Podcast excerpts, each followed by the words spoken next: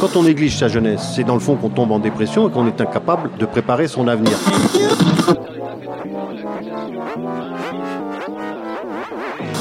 Ça ne veut plus rien dire, lycéens. C'est des merdeux, des cons. Le jeune est tourné vers l'avenir. Mais aujourd'hui, l'avenir ne se tourne plus vers le jeune. Univox, le rendez-vous du monde étudiant sur Radio Campus. Université de Tours, site des tanneurs, faculté de lettres et sciences humaines, traditionnellement présentée comme la fac de gauche de Tours. C'est en effet là il y a des blocus quand il y en a et diverses occupations et manifestations étudiantes. Nous déambulons une matinée sur le site des tanneurs à la rencontre des étudiants, professeurs mais aussi personnels de l'université de Tours pour leur demander ce qu'ils pensent des élections présidentielles. Nous vous proposons d'écouter leurs réponses. Cet enregistrement a été réalisé par Radio Campus Tours dans le cadre d'un partenariat avec la compagnie de théâtre Jabberwock, qui accueillait dans le cadre d'un compagnonnage l'auteur Vincent Farras, auteur de la pièce de théâtre Les représentants consacrée aux élections présidentielles, pièce qui a été radiodiffusée sur Radio Campus Tour. Dites-moi, je peux vous poser une question indiscrète?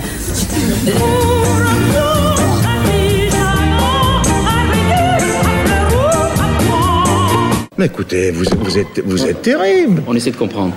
Oh bah, vous avez du mal.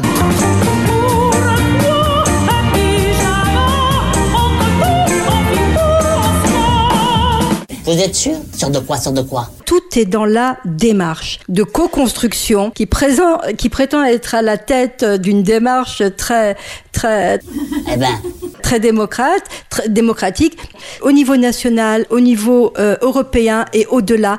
Et c'est toujours la même. Mais le consensus, c'est autre chose encore. Moi je n'en mets jamais, non jamais, je n'en mets jamais, je comment vous pouvez me le dire, non? Vous voyez bien, non? Je n'ai fait, c'était difficile hein, de pas parler, mais j'ai pas parlé. Le maire non plus. Eh ben, De même aucun de mes amis n'en a aucun, jamais de mes amis n'a mis un pyjama. je vous dis qu'on va se quitter, on va plus se voir. Petite vieille comme moi, qui Je vais le répéter à qui? Fais les valises, on rentre à Paris. On est parti. Ah, non, non, mais je suis, mais je suis d'accord, mais c'est le risque. Hein. On est parti, on a tout laissé. Oui, et on va se faire euh, critiquer en disant qu'on n'a pas de projet. Mais je suis complètement d'accord.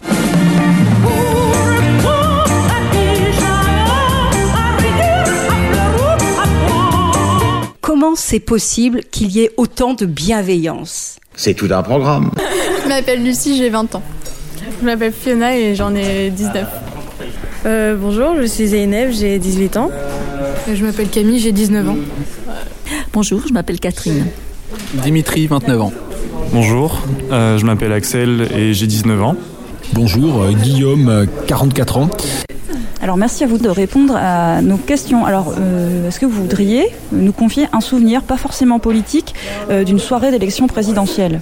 J'ai le souvenir, par exemple, quand Arlette Laguiller, en 1995, a eu 5% des voix, et euh, plus de 5% des voix, et a appelé à, construire un parti euh, de la classe ouvrière, des petites gens, euh, pour que face à la politique des, riches, qui eux ont une politique pour défendre leurs intérêts, eh bien il faut que les plus pauvres aient eux aussi une politique pour défendre leurs intérêts.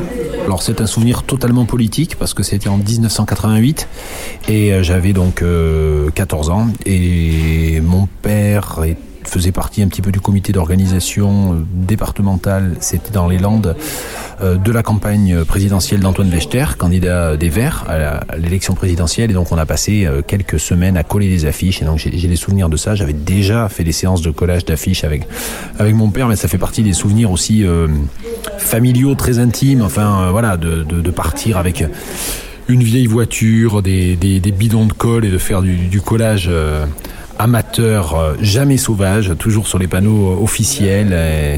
Et, moi, je faisais le copilote, enfin que mon père, et moi, je faisais le copilote et je, lui disais quand il fallait tourner pour aller dans tel ou tel petit village, tout ça. Donc, c'est des, c'est des, c'est des, des bons souvenirs, c'est vraiment des souvenirs familiaux, biographiques. Ben moi, de toute façon, j'ai participé à toutes les campagnes depuis pas mal d'années de Arlette Laguillet, aujourd'hui de Nathalie Arthaud.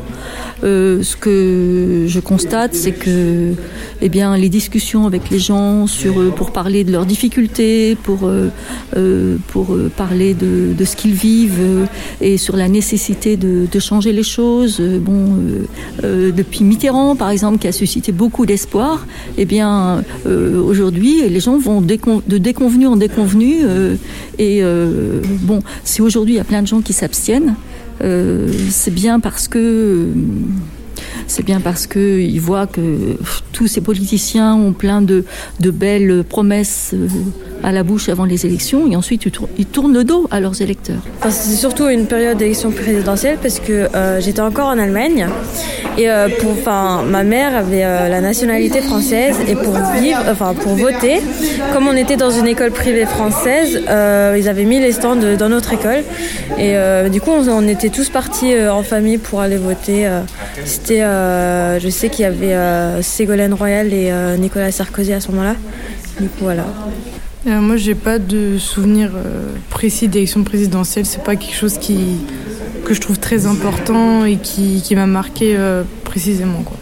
Un souvenir de soirée d'élection présidentielle, euh, c'est euh, vendredi soir, ou je crois que c'est ça, en famille. Du coup, c'était, euh, on, était sur la petite table du salon et euh, du coup, on attendait les résultats avec mes parents euh, devant, bah, devant la première chaîne française.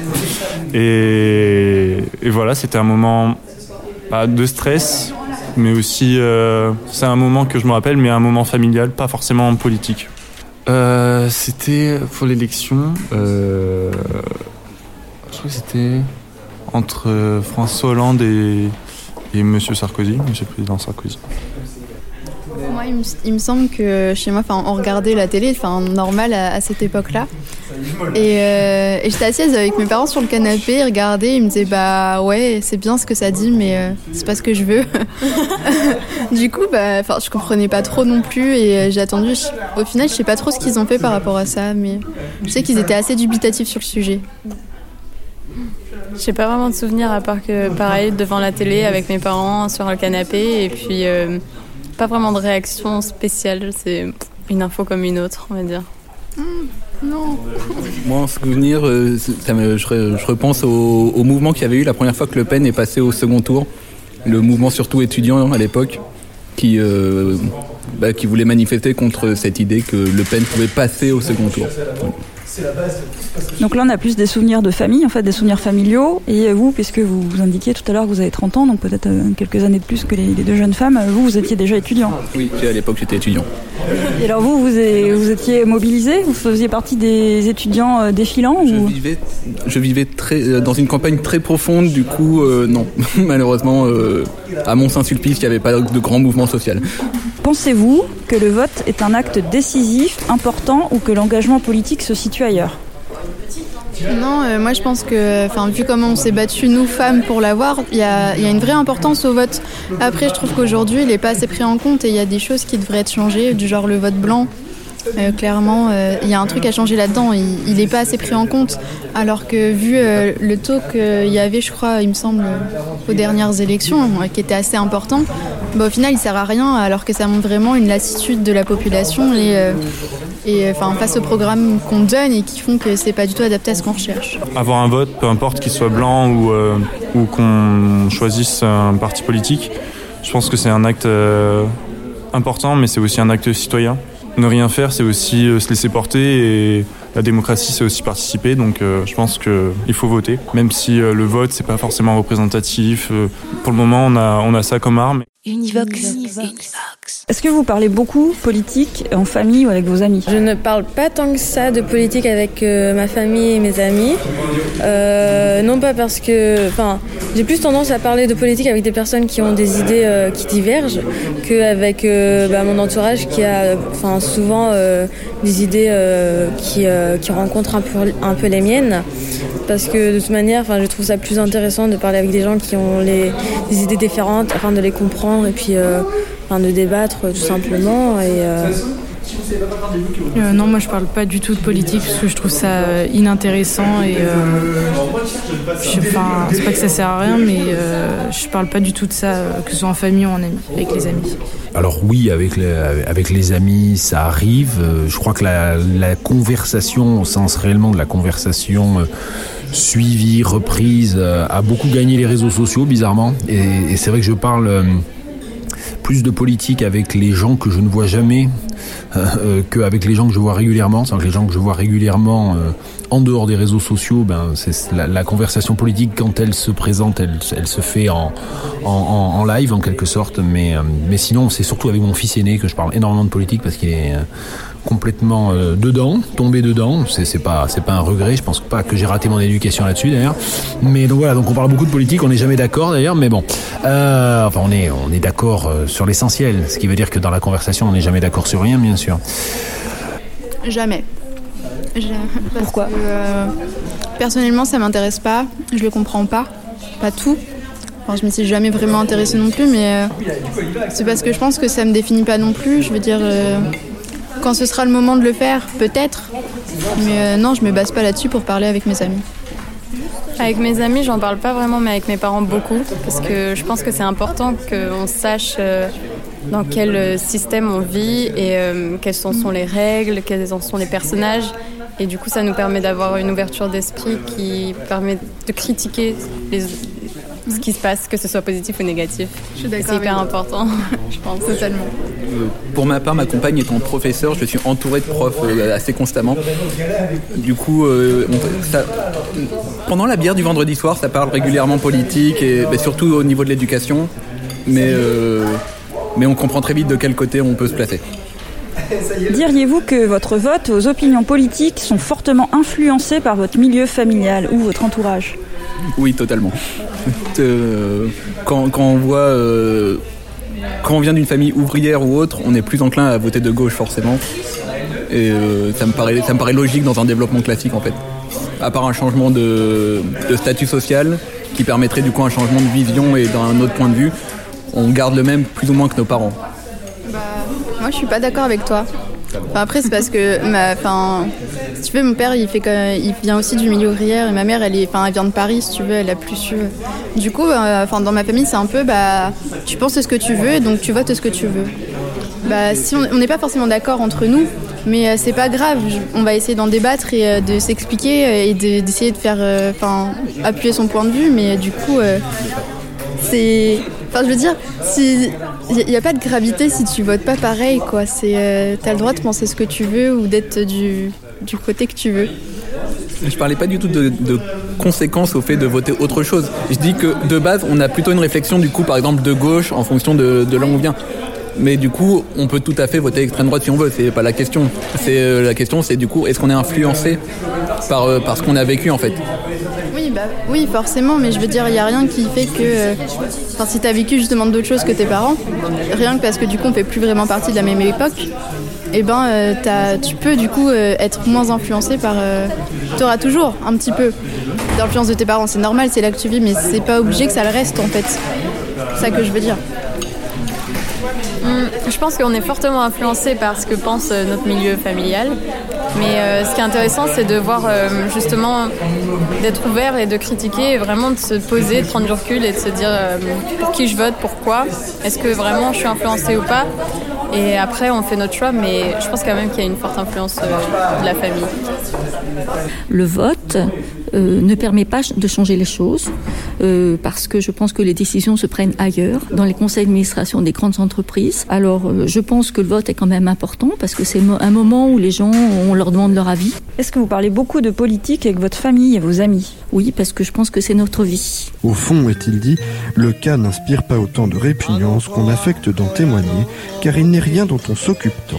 Il n'est rien qui poursuive autant l'homme, c'est l'ombre qui suit le corps. Mais qu'est-ce que c'est? Qu'est-ce que c'est que cette matière Or du caca, C'est de la merde on en trouve partout. Chacun en fait, en voit, en sent, en touche, en parle. Souvent en écrit, quelquefois en lit. Je viens de terminer votre discours, Monsieur le Président. Qu'est-ce que je dis? Eh bien que tout est foutu, Monsieur le Président. Et si chacun n'en mange pas, chacun en voudrait manger. C'est sans rétorque et, avouons-le, assez évident sinon convaincant. Il paraît en effet fort difficile qu'une exigence aussi nécessaire et quotidienne du corps puisse être totalement passée sous silence, censurée, et que l'éducation, les bonnes mœurs, ait entretenu ce silence sans l'ombre d'une mauvaise conscience. Quiconque se nourrit se préoccupe à son insu du résultat excrémentiel que cet acte de survie implique. Pour Janet et ses amis, la relation au caca s'inscrit dans le cadre d'une morale. Il y a d'un côté les hommes sains qui acceptent sans gêne la nécessité biologique La gauche, je l'ai choisie. et de l'autre les hypocrites qui affectent à son égard une répugnance malvenue. Ceux qui nous accuseraient de vouloir confisquer la République, je veux répondre que s'ils ne l'avaient pas trahi, la République, s'ils ne l'avaient pas abandonné, la République, Vaguement inquiet peut-être, faussement serein sans doute, le groupe de Janet joue la carte du naturel avec une sorte de provocation qui fait sourire et à laquelle on serait tenté de céder comme on céderait devant la séduction de Villon ou Rabelais. Euh, pour vous, l'élection présidentielle est-elle très différente des autres élections ou est-ce que c'est une élection comme une autre? Et oui, je pense que l'élection présidentielle, euh, je pense qu'en France, l'élection présidentielle, c'est une élection très importante parce que euh, on a un peu le côté euh, royaliste français. Euh, le président, c'est une personne importante dans la dans la société et forcément, on, se rattache à lui. Mais je pense que euh, faudrait que les élections législatives, mais aussi les élections européennes, aient un impact plus grand dans la société, que les gens soient plus concernés parce que parce que c'est aussi la démocratie et c'est ce qui nous représente. Donc oui, le président nous représente bien parce qu'on a l'impression que c'est un peu l'allégorie de la France. Mais les députés et les députés européens sont aussi là pour nous représenter et c'est à travers ça que la démocratie euh, vit. Et si on le fait pas, c'est aussi une façon de laisser mourir la démocratie et je pense que personne veut, veut que la démocratie meure. L'élection présidentielle, elle est différente des autres parce qu'elle est vraiment théâtralisée et médiatisée d'une manière très particulière, alors que justement ça devrait être la moins importante. Donc elle est presque présentée comme la plus importante, alors qu'elle devrait être la moins importante. Alors que si les législatives étaient déconnectées de la présidentielle, euh, on n'aurait pas ces espèces de majorités, soit croupion, soit euh, le petit doigt sur la couture du pantalon que l'on a de manière encore plus euh, évidente en ce moment. Et si les élections européennes euh, étaient vraiment adossées à un projet européen beaucoup plus clair, avec des institutions européennes peut-être un petit peu moins complexes à comprendre, euh, on se rendrait compte à quel point les élections euro- européennes, qui approchent d'ailleurs, sont plus importantes que l'élection présidentielle. Et donc oui, l'élection présidentielle, elle personnalise, elle médiatise, elle, elle cristallise. Et elle est en fait, moi je trouve, euh, moins significative parce que finalement le président de la République n'est pas si important que ça, ne devrait pas être si important que ça.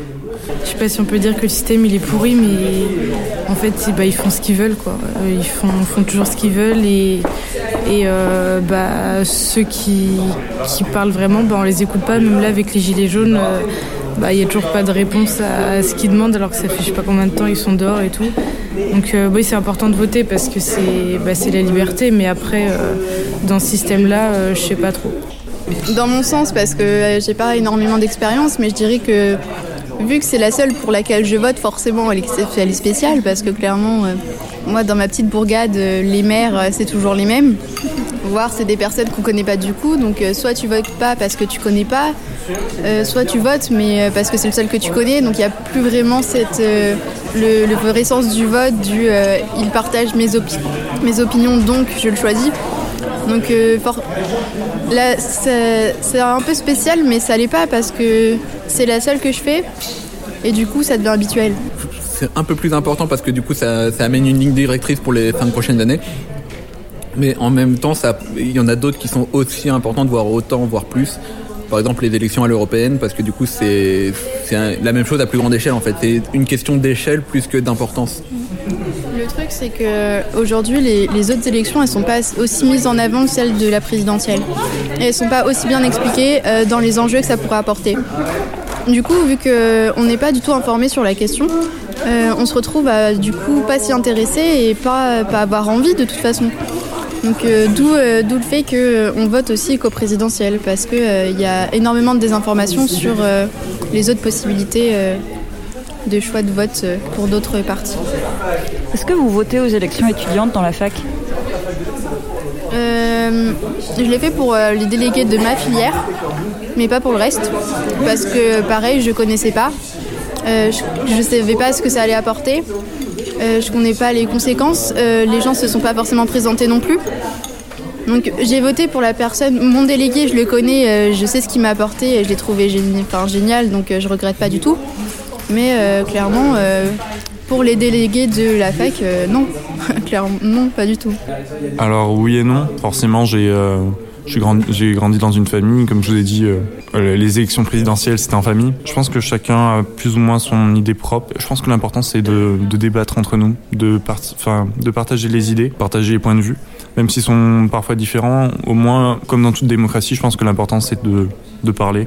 Je pense pas qu'il y ait une majorité d'une certaine couleur dans ma famille.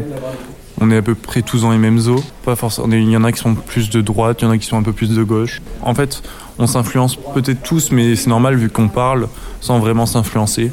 C'est juste euh, un partage de, un partage d'idées. Univox, le rendez-vous du monde étudiant sur Radio Campus. Euh, Si on, on est dans un milieu très aisé, est-ce qu'on fera toujours semblant d'être de gauche ou est-ce qu'on peut vraiment le devenir? Euh, du coup, là, du coup, je pense un peu à Mélenchon, à ces, trucs- à ces personnages-là qui, euh, qui, sont plus ou moins de gauche. Vu que la gauche est devenue potentiellement de plus en plus entre guillemets bobo, il y a plusieurs types de gauche. Du coup, être vraiment de gauche ou être bobo de gauche, c'est deux visions différentes. La gauche c'est plus large que être uniquement de gauche pour moi. Il y a, il y a toujours les extrêmes, mais il y, a il y a quand même un grand panel entre la gauche et le centre. Et, euh, et on peut quand même euh, être de gauche et vouloir quelques trucs pour le patronat. Ça se rapproche du centre, mais toujours en, respectant en priorité l'humain. Oui, ça remonte au, siècle dernier, voire quasiment au siècle d'avant. Euh, J'étais euh, étudiant en troisième année ici, et cette année, euh, l'UNEF avait, contrairement à son habitude, décidé de ne pas présenter de liste aux, aux élections étudiantes et d'appeler en fait même à boycotter les élections étudiantes. Donc du coup, avec un de mes amis, on s'est dit que ce serait bien de présenter notre propre liste. Alors on a déposé une liste à deux euh, et on a fabriqué une dizaine de sigles et d'affiches différents, euh, tous euh, plus fantaisistes les uns que les autres. Et le jour de l'élection en question, nous nous sommes présentés, nous avons tenu notre permanence dans les couloirs, euh, masqués, cagoulés, euh, foulardés, avec même un vrai flingue, euh, complètement hors d'usage, je tiens à préciser, qu'on avait avec nous. Et euh, on s'est payé le plaisir de faire des interventions rapides dans des salles de cours, flingue à la main pour euh, inciter euh, énergiquement les, nos camarades étudiants euh, et non révolutionnaires euh, à venir euh, voter pour nous. Ça nous a valu des regards et des euh, extrêmement courroucés et des interventions plus qu'extrêmement courroucées de la part des délégués de l'UNEF qui n'acceptaient pas que nous euh, nous livrions à une telle opération de comment on va dire de parodie d'élections et de, euh, de mise en dérision des élections. Voilà, c'était assez drôle. On n'a pas été élu évidemment parce qu'on n'a pas atteint le quorum et on doit dire qu'on était relativement content de ne pas être élu. Je pense que toutes les élections, c'est la même chose.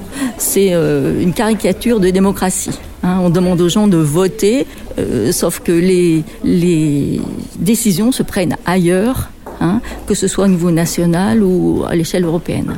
Je pense que quand même, c'est un moment où les gens s'intéressent un peu plus à ce qui se passe là-haut. Il y a moyen de, de discuter et encore une fois de dire, ben, de démontrer justement ce que c'est que ce président de la République, ce que ce sont ces députés euh, nationaux, européens, hein, que ça parle, ça parle, ça parle.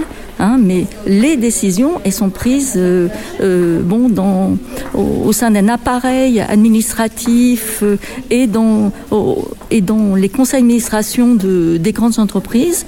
Et, et ben, ça, jamais on nous demande notre avis là-dessus. If you wish, I can try to to say it in English. Je ne crois pas que l'Europe puisse avoir aucune réalité vivante si elle ne comporte pas la France avec ses Français, l'Allemagne avec ses Allemands, l'Italie avec ses Italiens, etc. Voir discuter les persans lorsque l'on est encore imprégné de mentalité européenne est exaspérant et incompréhensible. Please be silent. Do not disturb me. Pour eux, La moitié, non. Les trois quarts de la vie se passent à parler. Dante, Goethe, Chateaubriand appartiennent à toute l'Europe dans la mesure même où ils étaient respectivement et éminemment italiens, allemands et français. France has elected its president. She selected him after a very democratic and clear campaign. Parler pour rien, surtout avec de longues formules creuses qui ne veulent rien dire et n'engagent aucune responsabilité. You, my countrymen, have designated me for this office through a very broad and very popular support. Si un japonais supporte des pièces de théâtre 17 ou 18 heures, le persan supporte une discussion pendant le même laps de temps et recommence dès que ses yeux sont ouverts. If I am elected, it's because you have wished me good luck. I send my uh, very cordial uh, congratulations to my uh, unlucky uh, competitor. Ils n'auraient pas beaucoup servi l'Europe s'ils avaient été des apatrides et qu'ils avaient pensé et écrit en quelques espéranto ou volapuc intégrés.